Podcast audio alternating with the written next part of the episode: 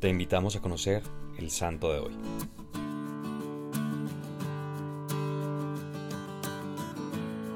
Hoy celebramos la fiesta de San Felipe Neri. Nació en Florencia, Italia en 1515. Su madre muere prontamente. Su madrastra fue una mujer piadosa que acompañó a Felipe en su formación cristiana y fue para él como una verdadera madre. Era tan buen niño que lo llamaban el buen Felipe. De los dominicos recibió el acompañamiento en la fe y lo inspiraron en la virtud.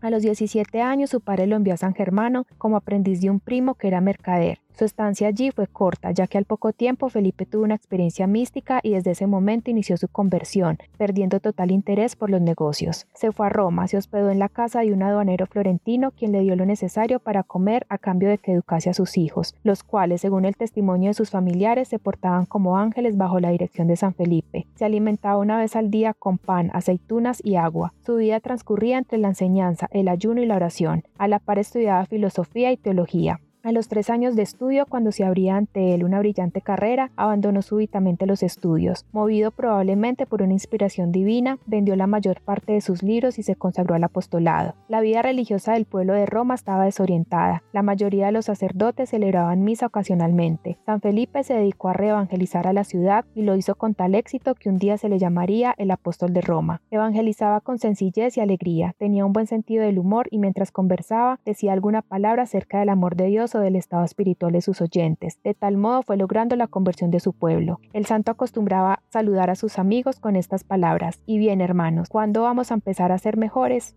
Al atardecer se retiraba a la soledad para entrar en profunda oración y pasaba la noche en el pórtico de alguna iglesia o en las catacumbas de San Sebastián junto a la Vía Pía. Se hallaba ahí precisamente la víspera de Pentecostés de 1544 pidiendo los dones del Espíritu Santo cuando vio venir del cielo un globo de fuego que penetró en su boca y se dilató en su pecho. El santo se sintió poseído por un amor de Dios tan enorme que parecía ahogarle. Cayó al suelo derribado y exclamó con acento de dolor, Basta, Señor, basta, no puedo soportarlo más, me vas a matar de tanta alegría. Cuando recuperó plenamente la conciencia, descubrió que su pecho estaba hinchado, teniendo un bulto del tamaño de un puño, pero jamás le causó dolor alguno. A partir de entonces, San Felipe experimentaba tales accesos de amor de Dios que todo su cuerpo se estremecía. A menudo tenía que descubrirse el pecho para aliviar un poco el ardor que lo consumía, y rogaba a Dios que mitigase sus consuelos para no morir de gozo. Fundó la Cofradía de la Santísima Trinidad y el Hospital de Santa Trinita. Desde allí difundió la devoción de las 40 horas adoración eucarística, durante las cuales solía dar breves reflexiones llenas de amor que conmovían a todos. Se resistía a ordenarse sacerdote por humildad, pero acabó por seguir el consejo de su confesor y el 23 de mayo de 1551 recibió las órdenes sagradas. Pasaba día y noche confesando, tenía el don de ver las almas, era gentil y compasivo para guiar a los penitentes en el camino de la santidad. Con el sacramento de la confesión logró varias conversiones. Decía frecuentemente, un hombre sin oración es un animal sin razón. Varias veces era arrebatado en éxtasis durante la misa. Los asistentes acabaron por tomar la costumbre de retirarse y el acólito hacía lo mismo, y dos horas después volvían para continuar acompañando a San Felipe en la misa. Para no llamar la atención, trataba de celebrar la última misa del día en la que había menos personas. Se reunía con algunos a estudiar sobre la fe y hablar de la vida de los santos en un oratorio. El pueblo los llamaba los oratorianos. Los resultados fueron extraordinarios. Muchos miembros prominentes de la curia asistieron a estos encuentros. En 1575, el Papa aprobó formalmente la congregación del oratorio. El instituto tenía como fin la oración, la predicación y la administración de los sacramentos. La obra recibió el reconocimiento final de sus constituciones hasta 17 años después de la muerte de su fundador en 1612. En cierta ocasión la Santísima Virgen se le apareció y lo curó de una enfermedad de la vesícula. El día del Corpus Christi, 25 de mayo de 1595, el santo estaba desbordante de alegría. San Felipe sabía que había llegado su última hora. Confesó todo el día y recibió a los visitantes, pero antes de retirarse dijo, a fin de cuentas hay que morir. Hacia medianoche sufrió un ataque tan agudo que se convocó a la comunidad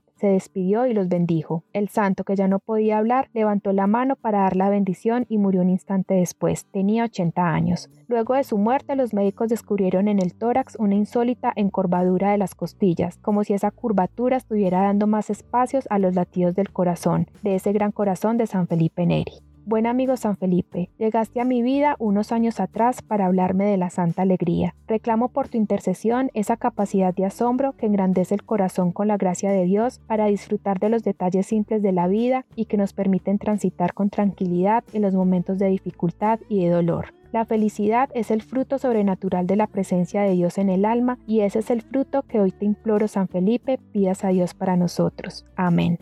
Cristo Rey nuestro, venga tu reino.